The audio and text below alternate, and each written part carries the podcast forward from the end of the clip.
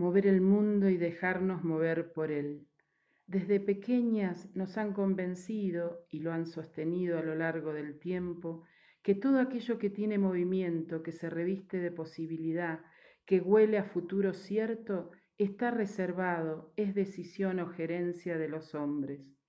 Crecimos, maduramos, nos metamorfoseamos en nuevos caminos, senderos, taos. Allí dejamos los valles de lágrimas para construir la profunda alegría.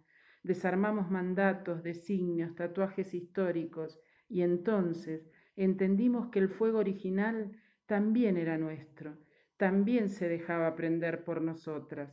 Es más, se volvía nuevo en nuestras manos y entonces empezamos a encenderlo allí donde hiciera falta, en la olla popular, el merendero, la escuela, la plaza, la casa, y no nos cansamos nunca hasta abandonar. Sí nos cansamos a diario y con ternura nos restablecemos, porque aprendimos que el fuego nunca termina de apagarse, porque nunca termina de prenderse.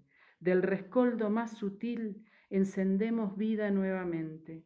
Esto nos hace entender y queremos que entiendan que somos las herederas del fuego, ese tan antiguo como nuevo.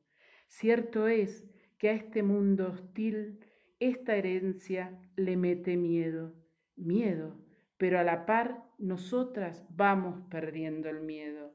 Esto a algunos los enfurece, a otros los inmuta y a tantos otros les susurra al oído, cambien, todavía hay tiempo.